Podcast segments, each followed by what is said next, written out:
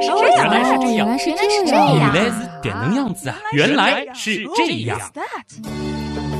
欢迎来到《原来是这样》，各位好，我是旭东，大家好，我是姜文。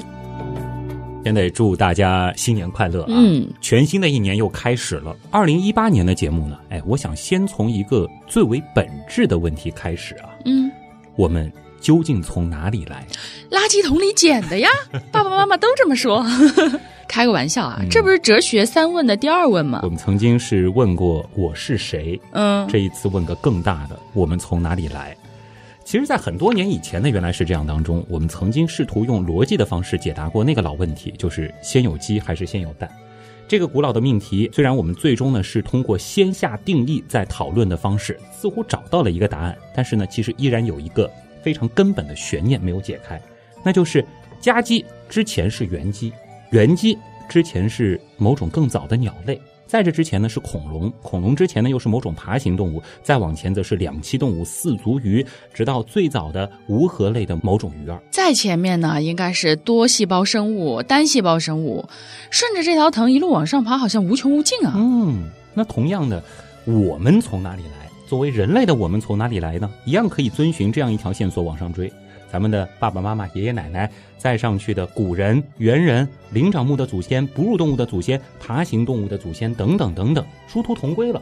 归根结底的这个尽头到底在哪儿呢？其实想当然的，它应该是有的，就是所谓的那个第一个生命。那它到底又是从何而来的呢？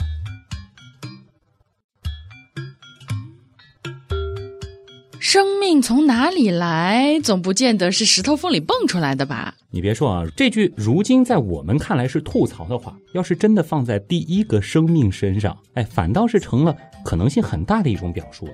你想，我们讨论的已经是第一个生命了，那它肯定不是他妈生的，对吧？那你说说它是怎么来的？其实啊，这个问题大到了当今世界最顶尖的科学家也没有一个敢站出来打包票的说，我能告诉你答案，生命就是这样这样来的。毕竟这是起源问题，而起源问题呢，又贯穿了整个的人类文明史。所有的文化活动，无论是神话、宗教还是哲学、科学，其实都不得不把起源问题作为自己的一个终极内核。那浓缩下来呢，又有三个核心的问题：宇宙的起源、生命的起源，还有人类的起源。当然，具体来说，人类的起源可以理解为是智能和意识的起源。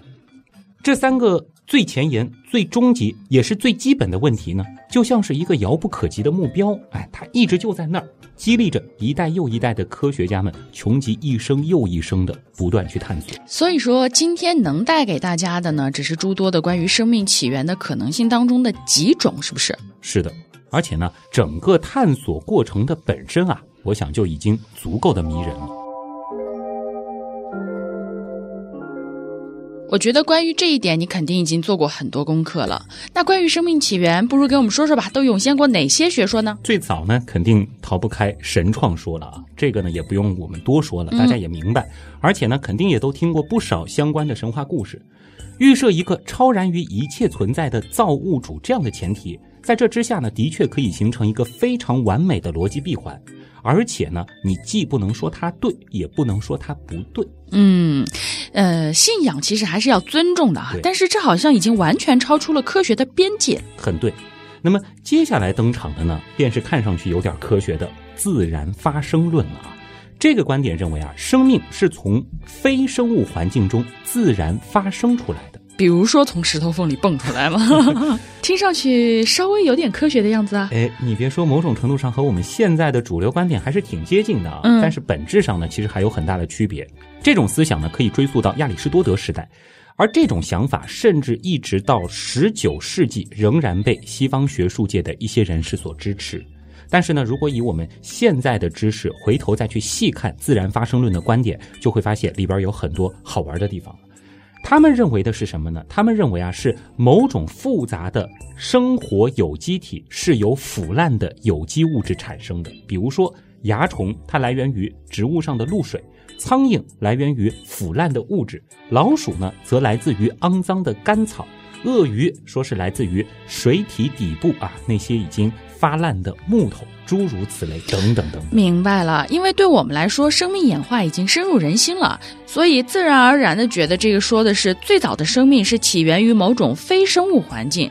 但是呢，自然发生论却认为那种复杂的生命形式也可以直接由非生物环境中直接诞生。对，确切的来说就是给到一个纯粹的环境，把它放在那儿，那些复杂的生命就这样蹦出来了哎对。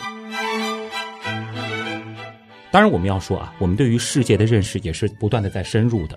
到了十七世纪的时候呢，就已经有人开始怀疑这种假设。其实最有力的一击啊，是来自于一六六八年意大利的一位医生叫弗朗切斯科·雷迪，他呢做了一个著名的实验。这个实验其实也很简单啊，就是找一块肉，然后呢把它放在一个和外界隔绝的环境，结果发现呢，哎，这里边并没有长出任何的蛆。原理其实我们现在想的也很简单，苍蝇飞不上去，没法产卵，对不对？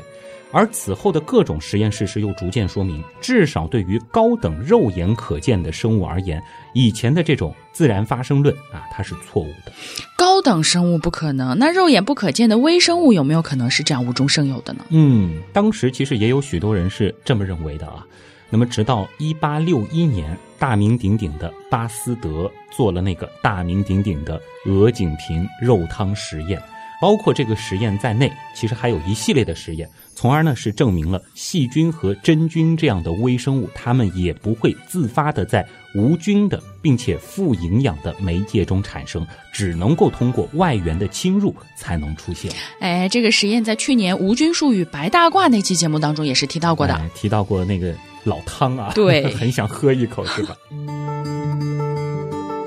其实呢，巴斯德在这个之后就下了一个断言啊，说这个简单的实验将把无生源说啊，也就是自然发生论打翻在地，绝无翻身的可能。那直到这个时候，依赖于巴斯德以及其他一些人的努力，自然发生论呢才算是被有力的给证伪了。而在接下来的很长时间里呢，生生论便占据了主流。生生论完全不知道什么意思。这个也可以叫做生源说啊，其实呢就是和自然发生论的那个无生源说相对应。它呢就是基于巴斯德的实验结果，认为生物只能来源于生物，非生命物质绝对不能随时自发的产生新的生命。哎，有点像回到了鸡生蛋，蛋生鸡这个循环里。嗯，如果说不讨论过去，只讨论当下和未来，那生生论的确是没错啊。但是我们今天说的可是生命的起源啊。如果说最早的生命也必须来源于生物，那这不是一个悖论吗？你说的很对啊，自然发生它解决不了当下的问题，却能够对最初生命的诞生自圆其说，而可以完美解释当下的这个生生论啊。面对起源问题的时候，却犯了难。但是别忘了啊，这个时候呢，其实还有一位大神活跃在科学界，那就是达尔文。哎，对嘛，我还在想他怎么还没登场。嗯，他应该是最希望揭开这个谜题的吧？他其实也思考过这样一个问题啊，在一八七一年的时候呢，他有一封信当中呢，分享了自己对这个问题的看法。嗯，他呢是认为生命最早的火花应该是诞生在一个温暖的小池，里边呢满足着各种条件，有氨，还有磷酸，另外呢还有光照、热量、电流等等。这就使得蛋白质化合物能够化学合成，并且经历更加复杂的变化。哎，这里指的呢应该是蛋白质的进化。他还继续解释道，在现在呢，这种物质会被立即的吞噬和消化，使得生物形成之前的情形不会再重复出现。哎，这个好像和我们现在比较熟悉的观点有很多类似的地方。是的，这里我们顺便要说一下啊，达尔文的这一观点呢，只是他的推测，但是呢，他在当时啊。是为我们梳理了一条这样的逻辑，与其探讨最早的生命是如何从无到有的，哎，我们不如再往前看一步，那就是组成生命的各种部件它是如何产生的。而只有我们知道了这一基础之后的讨论才有意义，对不对？嗯，对。但是不知道为什么前面你说的达尔文描述的那个温暖的小池。感觉总像一锅汤呢。是啊，你别说，关于生命起源的探讨啊，就有一个非常著名的观点，叫做化学起源说啊。其实源头可能也在这儿，而它的一个昵称呢，就是原始汤。哎，果然是汤吧？对，那在这背后呢，其实还有一个大名鼎鼎的实验啊，那就是一九五三年的米勒实验。不会又是一个煮汤实验吧？你别说，还真的很像啊。美国芝加哥大学的一位青年学者米勒呢，他在一位研究行星物理学的教授那儿获得了一个重要的线索，就是那些远离太阳、历史上可能变化的比较小的大行星啊，比如说木星、土星等等，它们的大气呢都是没有游离氧的还原性大气，主要的成分呢是氢、氦、甲烷和氨。那么，希望探究生命起源的米勒呢，忽然就想到了：哎，既然太阳系的行星们都是一团星云里生出来的，那么早期地球的大气环境想必也是这样的还原性大气了。这会不会成为生命构建分子合成的原料呢？好厉害的思考啊！那他的这个实验具体是怎么做的呢？他呢就想了一个办法来模拟当时这样的环境。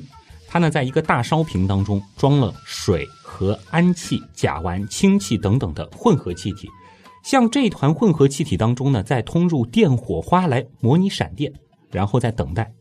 分别在几天、几周、几个月之后啊，他从中取样进行分析，来判断他到底煮了些什么。而他的发现可以说是超越了他自己最疯狂的想象。最疯狂的想象啊！那我也要大胆的猜一猜，难不成直接孕育出了娃娃？倒也没有那么夸张啊，但是我觉得在当时看来，这个结果也足够惊人了。他呢，的确是创造出了一锅原始汤，这里边呢有一堆近乎神秘的有机分子混合物，其中呢有几种氨基酸，而且最关键的，这不是什么稀奇古怪的随机组成的氨基酸，恰恰是属于我们生命体使用的二十种氨基酸之一。哇哦！要知道。在 DNA 尚未出名的上世纪五十年代，这种蛋白质的组成部件无疑是最具象征意义的生命分子。这不就是达尔文想要的东西吗？是啊。那么在后续的进一步的改进实验当中呢，他又把氨气换成了氮气，因为氨气啊容易分解，而且呢极易溶于水，它就不可能在地球长期高浓度存在。嗯，又添加了原始地球可能会发生的，像是光解。因为那个时候呢，没有臭氧层，紫外线非常的强，还有热解，也就是地球早期频繁的地质活动，哎，所创造的这种物理条件啊，加入了这两个过程的模拟之后啊，在这个烧瓶当中，甚至是产生出了生物所使用的二十种氨基酸当中的十七种。哇，好厉害啊！感觉这个实验再继续下去的话，最原始的生命说不定直接被煮出来了。是啊，正当所有人。都被这样的实验结果震惊，甚至是振奋的时候，嗯，哎，谁也没有想到峰回路转的剧情就出现了。在这个时候呢，对于远古岩石的分析却发现，地球似乎从未被甲烷、氨气和氢气所满满覆盖啊，至少在小行星大轰炸之后就没有出现过。而更加符合现实的原始大气层模拟呢，则更加令人失望。那是一堆二氧化碳和氮气混有少量的甲烷，而这种情况通电之后啊，几乎是没有办法检测到任何的有机物。啊，我的天哪！这种经历好比就是一道巨长的数学证明题，眼看着要做完了，结果老师忽然告诉你，不好意思，题目出错了。差不多就是这种感觉。好失望啊！好在呢，又一次的翻转。是拯救了原始汤，在对小行星和彗星的研究当中呢，人们是出乎意料的发现了大量的有机分子。那么在取样检测之后，发现其中的氨基酸序列竟然和米勒烧瓶当中的十分类似。看来啊。生命结构在宇宙当中呢，的确有什么不同寻常之处，以至于生命分子哎成为了某种备受青睐的集合。怎么去理解呢？就是在差异巨大的合成环境当中，比如说米勒的烧瓶中，或者是太空当中的高强度辐射环境当中合成的这种有机分子，恰恰都是那几种生命分子。所以，我们又可以说，生命起源于宇宙吗？我们只能说，在这个时候，历史上已经周期性崛起过许多次的生命宇宙起源说又再一次崛起了。小行星大轰炸，它也不再是看上去毁天灭地般的毁灭力量，反而呢是成为了行星的生命之光啊！不仅为地球输送了巨量的水，还送来了有机分子之源。这个在去年的《水从哪里来》当中其实也提到过。尽管大部分有机分子都会在撞击的一瞬间灰飞烟灭，但是计算机的模拟却显示，总会有一些漏网之鱼。那么在日积月累之下呢，这个原始汤啊仍然可以被建立起来。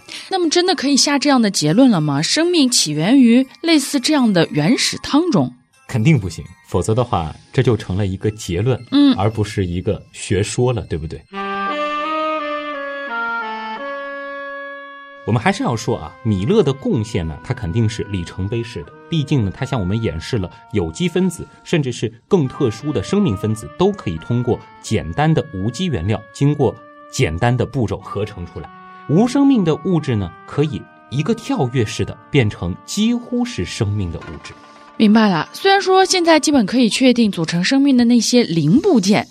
是可以在原始的极端环境下组装起来的，但是呢，要让那么多的零部件自己组合起来，而且还让它们自行运转，还要自我复制，这个中间好像还差了很多很多很多。是的，那么单有构建分子其实还不够，物质结构要发展成为生命，撇去一切细节，它首先也得是个能满足一定功能需求的多分子体系，对不对？这样才有接下去的可能。那既然米勒实验证明了原始汤的可能，那很自然的啊，人们就会猜想到，早期地球的海洋呢，可能会逐渐的熬成一大锅浓稠的汤。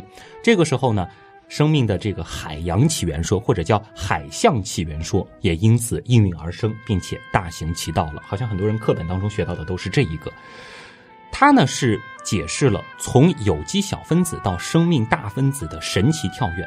那么，在海象起源说的猜想里啊，在海洋那锅浓稠的原始汤当中，各种大分子由小分子通过化学键像串珠一样串起来，逐渐逐渐变得复杂和有生命。然后，一旦大分子素材出现呢，接下来就是进化论的天下。哎，是的啊，大分子们不断生成、相互竞争、变异、淘汰、组合，最后形成了鬼斧神工式的。分子机器主动去摄取能量，实现自我保存、自我复制、自我扩散，在自然选择的威力下遗传和演化。哎，这已然就满足了对于生命最为苛刻的定义了。嗯，所以今天节目结束了是吗？原始汤好像就是有满字母的字母表海洋哈，感觉只等着自然选择把它们捞起来，然后呢就变成了一篇惊世骇俗的不朽名著。嗯，这是一个非常形象的比喻啊，大家也可以先。带有这样的一种思考，光是这样想，似乎是说得通啊。毕竟，生命其实经历了非常非常漫长的演化，而在这个原始汤当中，而这个原始汤当中的字母数量也足够足够的多，似乎是多到了能够随机组合成这样一篇不朽名著的地步。所以呢。这个假说如今依然也非常的强势啊，在很多的中学教材当中呢，它也就是这样讲的。但很可惜啊，大自然似乎更强势，或者说科学的质疑和批判精神要比任何的科学内容本身都要厉害。这种终极问题的讨论适合刷存在感啊！嘿嘿，的确啊，有一些大神跳出来了。嗯。但是呢，我觉得他们跳出来倒并不是刷存在感，而就是出于质疑精神。首先跳出来质疑的呢是统计学家们，而其中最著名的论断则来自于大名鼎鼎的天文学家、数学家弗雷德霍伊尔。他说啊，生命起源于地球的概率就像是大风吹过机械垃圾场，然后组装出了一架波音七四七这样的概率。哇，怒怼啊！随后呢，连 DNA 的发现者之一克里克啊，都为这个观点助阵。他们说啊，生命应该起源于别的地方，最终呢是感染了我们的星球，要么就是纯属偶然中的偶然。这个理论的论据呢，其实也挺简单的。他们就说啊，地球上其实没有足够的时间，不足以演化出这般复杂的生命。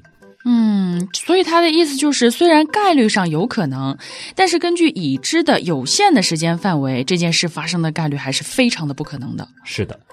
也有人说了，这就好比你在键盘上随机敲出了一百个字符，虽然你再一次随机敲出这样一串字符的概率是极低、极低、极低的，但是你又不能据此反过来说，你根本不可能在第一次随机敲出那一段字符，对不对？所以呢，当时大部分的科学家呢，其实也都对这样子的态度可以说是退避三舍，因为这种观点几乎就是在断言我们现代的科学是不足以解决这个问题的。那倒是一些神学家、科幻作家把这个观点捡起来了，包装一下呢，就成为了像是自然目的论、智慧设计论类似论点的最好武器。旋即呢，又向进化论发起了猛烈的炮轰。哦，我想这个观点怎么这么熟悉？应该是在很多新闻 APP 的所谓什么科学版当中经常出现吧？是的啊。这个时候，又有一位大神站出来了，那就是声名显赫的克里斯汀·德迪夫啊，他可是诺贝尔化学奖的得主。他呢是发表了在科学之内的更加激动人心的论证。他说啊，化学的决定性意味着生命一定会快速涌现，生命起源当然是个化学问题，而化学反应的事实告诉我们，反应要么较快的发生，要么永远不会发生。他的观点其实也挺激进的啊！如果一个反应需要花上一千年，那么从概率上来说，它的反应物早就弥散消失了，或者说直接就分解了，除非有源源不断的补充。那么按照他的逻辑啊，生命在一万年内起源，比在一百亿年内诞生的可能性要大得多。哦吼，这两个反驳的还带互相打脸的呢。是啊，但是这样一来呢，原始汤理论。它就更站不住脚了，因为倘若一大锅原始汤孤零零的熬在那儿啊，不加以任何特别的干预的话，它在热力学上啊就是死的。我们举一个极端的假设啊，嗯，那罐消过毒的牛肉汤还记得对记得。我们把它密封起来，搁上上百万年，难道就会有生命从其中诞生吗？不是啊，地球曾经的原始汤不是单纯的放着，不是吗？自然界还会有闪电，还有强烈的紫外线光照啊这些的。嗯，对啊，熟悉我们节目的朋友，其实对于早期地球的条件已经不陌生了。嗯，然而呢，我们还要了解一个事实啊，这个事实非常的重要。对于强热、电场、辐射等等一切粗暴输入的能量形式，他们擅长的是什么呢？是撕裂化学键。而并不擅长促成新化学键的形成。换而言之呢，推动分解反应，他们是行家里手；但若想要推动合成反应，他们却又是蹩脚的工匠。也就是说，若要从热力学的角度去看生命的诞生，熬出一锅原始汤，已经是超出了科学家们的想象。而更进一步的，从原始汤当中再熬出一锅生命来，这已经不是人的想象力不行的问题了，这几乎是正面的在和热力学的规律互怼。然而，生命就在那儿啊，它确实是演化出来了，这一点容不得一丁点的质疑啊。对，这正是这个问题最最有意思的地方啊。但是，弗雷德·霍伊尔和克里斯汀·德迪夫的观点又似乎都站得住脚啊。这个时候啊，就剩下了唯一的一种可能性了，那就是原始汤理论它本身是不是存在着某些问题？即使不是全盘皆错，也至少是忽略了什么至关重要的细节。脑洞太大，休息一下。如果听节目不过瘾，大家也可以去咱们的微信订阅号里逛一逛啊，和节目有关的更多知识干货、每周节目的 BGM 歌单，还有趣味猜题闯关都在那里了。微信订阅号搜索“旭东刀科学”，旭是旭日的旭，东是山东竖着写，刀是唠叨的刀。其实你打“旭东刀科学”的拼音也是可以直接搜到的。原始汤理论它本身是不是存在着某些问题？即使不是全盘皆错，也至少是忽略了什么至关重要的细节。转机呢是出现在了1977年的加拉帕戈斯群岛。在达尔文乘坐贝格尔号经过此地近一百五十年后，美国海军的一架深潜器呢是执行了一场猎谷深潜行动。在那儿啊，科学家们是见到了海底的黑烟囱。哎，这个在大登陆时代里面说过。是的，这种海底热泉口呢，真的非常有意思啊，称之为黑烟囱也十分的形象。他们喷的呢，当然不是煤烟，而是灼热的强酸性的液态金属硫化物。这些东西呢，通过地质活动从地壳深处的熔岩当中喷涌出来，遇到接近零摄氏度的海水呢，又冷凝生成了沉淀。这个烟囱体呢，就是之前沉淀的这种含硫化合物所组成的。典型的呢，就比如黄铁矿。烟囱呢，它本身还是不断生长的啊，有些烟囱一天就可以生长三十厘米。据说啊，在最终垮塌之前，甚至可以长到一百米。哇！但这其实并不是让科学家们最震惊的部分，他们更加震惊的，则是黑烟囱附近的出人意料的热闹。你是说，生命在这种极端的环境下依然顽强的存在着吗？漆黑、高压、高温、极端的环境中，科学家们呢是看到了各种各样仿佛只在疯狂的梦境中才会出现的生命形态，比如说没有口也没有肛门的庞贝蠕虫。不计其数的没有眼睛的盲虾，还有在一百二十摄氏度的水温下还能够自由活动的蟹类，以及像餐盘大小的蛤和贻贝。哇，这真的是很热闹！联想到你前面说的汤，这一锅海鲜汤 很好吃，对不对？嗯。当然，科学家们在意的肯定不是又发现了许多新奇的海鲜啊，嗯，他们好奇的是啊，黑烟囱附近这如此庞大且复杂的生态系统，它们最初的能量输入。究竟是什么？肯定不是太阳，因为我们知道数千米的水层是足以吸收掉太阳几乎所有的光辐射。那也肯定不是热泉的热量。前面其实也已经说过，嗯，高温破坏对它来说是行家里手，而要小心翼翼地合成携带生物可用的化学能的化合物，这几乎又是不可能的事情。问题的关键到底在哪儿呢？真正的奥秘呢？便是在高温下与含硫矿物一起冲出地壳的硫化氢。硫化氢，这个我好像记得，就是有毒、有臭鸡蛋气味的那个吗？哎，对啊，这好像也是当时中考的一个重要考点。硫化氢呢，它是一种非常强的还原剂啊。那么强还原性呢，就意味着高反应活性。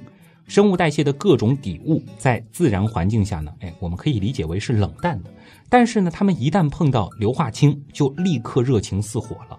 虽然说不知道具体的途径是什么，但这至少赋予了生物代谢合成理论上的热力学动力。而经验告诉我们，生命呢，它就是如此强势。只要存在理论上的可能，又恰好是生物所需要的，生物总会演化出让所有人类合成化学家所自愧不如的反应方案。达成自己的目的，比如说曾经在大登陆时代里面登场过的刘细菌。哎，是的。没过多久啊，生命起源学界就注意到了这样的深海黑烟囱世界。在这里呢，原始汤的很多问题似乎迎刃而解了。最明显的呢，就是热力学问题。在泉口和海洋交界的重重黑烟当中，没有什么可以和平衡二字扯上关系。不过呢，硫细菌的代谢模式啊还不足以作为起源的参考，因为它的反应是需要氧气的。对啊，咱们原样的听众应该很熟悉了啊。蓝藻出现以前的古地球显然是没有氧气的，这怎么冷不丁的又反转了？诶，这个时候呢，德国的一位化学家兼专利律师啊，叫甘特啊，他呢是提出了一个惊世骇俗的观点：早期地球的生命活动啊，靠的是铁。众所周知啊，三价铁呢，它也是无机化学重要的一种氧化剂。生命最早的引擎呢，就是铁和硫的反应，而这个反应可以自发进行，产物呢是硫化亚铁，也就是黄铁矿。哦，这个东西在黑烟囱附近不是大把大把的吗？对。那根据化学原理呢，甘特这样设计他生命起源理论的各种细节啊，他说。由于铁和硫的反应放能啊，准确的说是氧化还原电位的电势差不够大，不足以推动二氧化碳生成有机物。因此呢，甘特还选择了黑烟囱另外一种常见的碳氧化物，那就是一氧化碳，来作为有机分子合成的底物。更加激动人心的是什么呢？过渡金属元素化合物往往呢能够成为优良的无机催化剂，而硫化亚铁它也不例外。在硫化亚铁的推动下，迟缓的有机反应呢就得以大大加速，生物大分子的合成就不用再经历宇宙尺度的时间等待了。听上去是很有道理的样子，关键是有实验证据支持吗？嗯，非常有科学思维啊。甘特呢，他也不仅仅是说说而已，他和他的团队呢就在实验室实现了他从理论上预言的很多反应。他大大推进了米勒实验的广度和深度。生命起源的最初，也许的确就存在过一锅原始汤，但这锅汤的原料呢，似乎并不是来自于太空，而这口锅也并不在海洋的上层，更不是达尔文所描述的那湾浅浅的水池，恰恰是在海洋的底部，并且呢，这口锅以及这锅汤，它又都是活的，可以理解为是火锅啊。这样子的汤呢？就很有可能合成出有意义的生物大分子了。我的天哪！生命的起源竟然发生在地狱一般的环境里，这个估计科学界要炸锅了吧？是的啊。有支持的声音，同样也会有反对的声音，而反对者往往又需要拿出证据。那么不出意外啊，甘特的理论呢，其实也收到了猛烈的批评。而在一系列的反击之中啊，有一项批评可以说是切中了要害。甘特的生命起源理论和原始汤理论一样啊，都存在致命的漏洞，那就是浓度问题。此话怎讲？在开放的系统当中呢，任何聚集的化学物质浓度都是趋于扩散淡化。嗯，这是简单的物理原则所决定的。而无论是原始汤还是深海热泉口这样的环境。它都是开放系统，但我们知道啊，化学反应呢必须依赖一定的浓度。倘若反应物被无限制的稀释，活化分子们呢就将很难发生有效的碰撞，来生成 DNA、RNA、蛋白质这样的多聚物。此外呢，在他的理论当中啊，硫的分量似乎太重了，这又和现代生物化学的图景格格不入。而且，其实前面也提过，黑烟囱它释放出来的是强酸，嗯，它真的太酸了。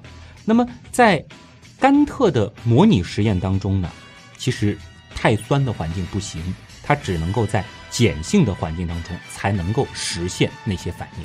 感觉和米勒实验最后陷入的困境有点类似啊。是的，当然，对于这些质疑呢，甘特也做出了种种解释。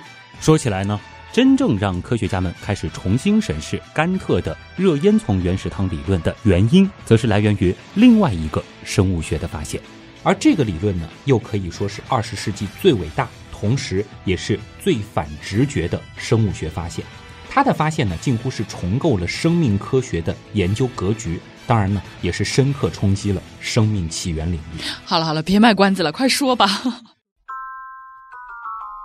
时间呢，又得往前回到一九六七年，那个时候呢，有一个怪物闪亮登场。谁？叫斯皮格曼的怪物。怎么感觉画风忽然诡异起来了？为什么会有怪物呢？嗯，先别着急啊。斯皮格曼是谁呢？他是美国伊利诺伊大学的一位分子生物学家。他呢是设计了这样一个实验，想用来确定自然选择条件下的最小的遗传个体。它呢是把一种非常简单的病毒从寄生细胞里分离出来，放在充满着必要营养物质啊，也就是有着各种有机小分子和必要催化酶的溶液当中，任其自由生长。这种病毒呢，它只有四千五百个碱基字节，可以说呢是非常非常简单的一种生命形式。那么最初啊，这些病毒就正常的复制。接着呢，有一些复制发生了变异，丢失了基因。哎，我们曾经聊过病毒的国度哈，我记得如果在寄生细胞当中，病毒丢失基因就意味着缺失某种功能，那它的下场就是死亡喽。嗯，你的补充很好，但是呢，在这个接近于原始汤的充裕环境当中，这种劣势反而变成了优势。更短的序列意味着复制的更快。抢占的资源也就更多，它呢就可以淘汰掉更长的对手。最终的结果是什么呢？病毒逐渐的退化成了只有二百二十个字节的破碎残片，以疯狂的速度复制，最终呢是充满了整锅汤或者是整锅培养液。这个实验呢不但是得到了其他科学家的重复，而且替换成更加复杂的病毒之后，得到的结果仍然类似。也就是说，自然界不一定会从字母表里剪出，比如说一个诗句啊，或者一篇文章这样子，反倒是可能把这样的一句话或者一段话打碎成为一对字母。就是这样，这个观点呢，可以说是狠狠地打灭了原始汤理论的幻想。同时呢，似乎还预示着病毒不太可能是早期的生命形式。那么，对于简单生命而言啊，复杂化反而不利于他们的适应，简单化和退化又好像才是大势所趋。换句话说啊，无论是哪个版本的原始汤，佐以极其漫长的时间和足够足够多的素材，虽然似乎可以解释把生命从无到有煮出来的这一过程。但却似乎都没有办法说明生命为什么会从最初的简单向复杂这一方向去演变。怎么感觉一切又回到原点了呢？真的好想穿越回到三四十亿年前，亲眼去见证一下这个生命从无到有伟大的那一刻呀！嗯，很可惜我们做不到，甚至永远也做不到。嗯。科学呢，并不是历史学或者是侦探学。即使有一天我们可以从试管当中真的就摇出生命了，但是我们仍然也无法断言这个过程是否真实的在历史上发生过，或者说当时的情景就是这样。三十多亿年，其实足以覆灭我们所能想象的所有物质证据。我们或许永远无法探知和还原地球历史上对于所有生命意义非凡的那一天，它究竟发生了什么？那还要科学做什么呢？这其实才是我们今天这段分享的实质啊！这就是真真实实的科学探索。虽然答案依旧缥缈，但是过程却依然重要。即使某个假设它最终被证明是错误的，或者以当下的理论它可能是错误的。但好歹也给我们做了一次排除法，不是吗？更何况在探索过程当中的一系列副产品，又已经不止一次的改变，甚至是颠覆了我们的生活和我们的认知。好哲学啊！原来是这样，就是这样。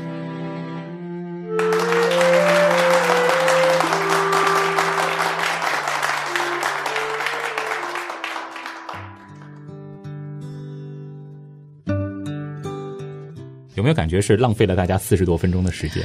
探讨来探讨去，最后还是回到原点。不过你也说了，科学就是这样。嗯，其实我觉得更重要的就是这个过程本身啊。嗯，呃，当然，其实今天和大家呈现出来的这些观点，其实我们没有一个是可以明确说它是错的，嗯只是说这个其中都存在着诸多的漏洞，没错，很多很多的悬案，其实至今都没有办法解决。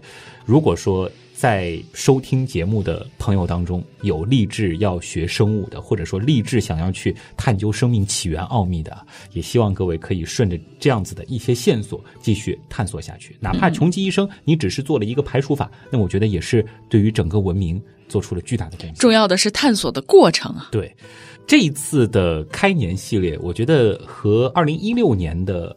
万物之灵的那个系列会有那么一点类似，开年系列都一定要做的这么宏大吗？这我觉得已经可能变成了一个惯例了吧。最早立法系列其实也是比较大，嗯。然后呢是万物之灵那个系列，在之后去年做的是量子系列。那么今年其实我们依然会延续开年系列的传统啊。大家应该已经听出来了，我们今年系列的关键词就是生命，嗯。在这一个有关生命的系列当中呢，其实我们会去探讨很多和生命有关的话题，比如说，即使我们抛开最初的生命它到底是如何从无到有的这个部分不谈，从最简单的生命到如今的这种复杂的形式，这个中间其实会有一个非常基本的推动，那就是复制。嗯，个体的生命是有限的，但是生命这个整体却似乎获得了一种无限的能力。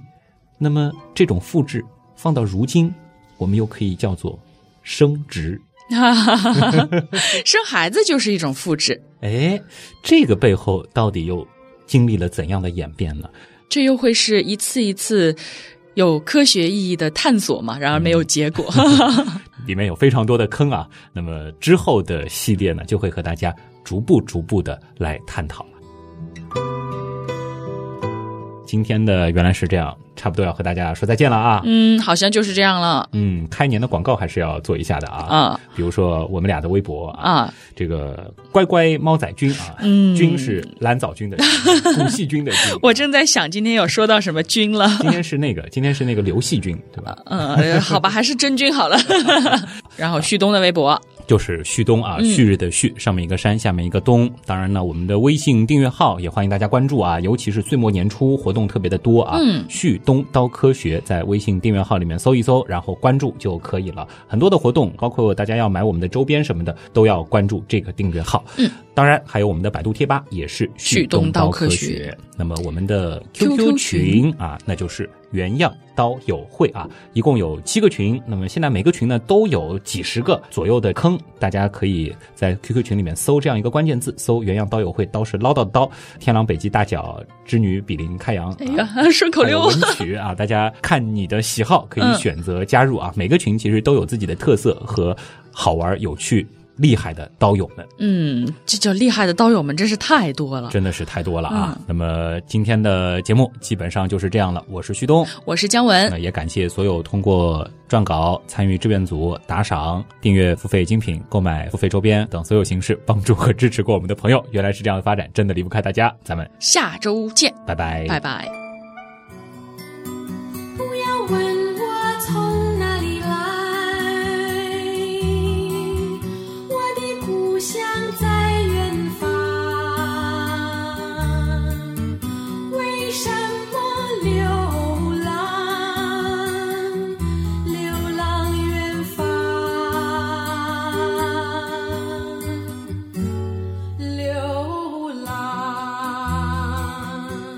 预设一个超然于一切存在的造物，超然于一切存在的造。这个时候呢，德国的一位化学家兼专利律师啊，叫甘特啊，他是提出了一个惊速害史。生命起源也许的确就存在过一股生命起源，生命呸。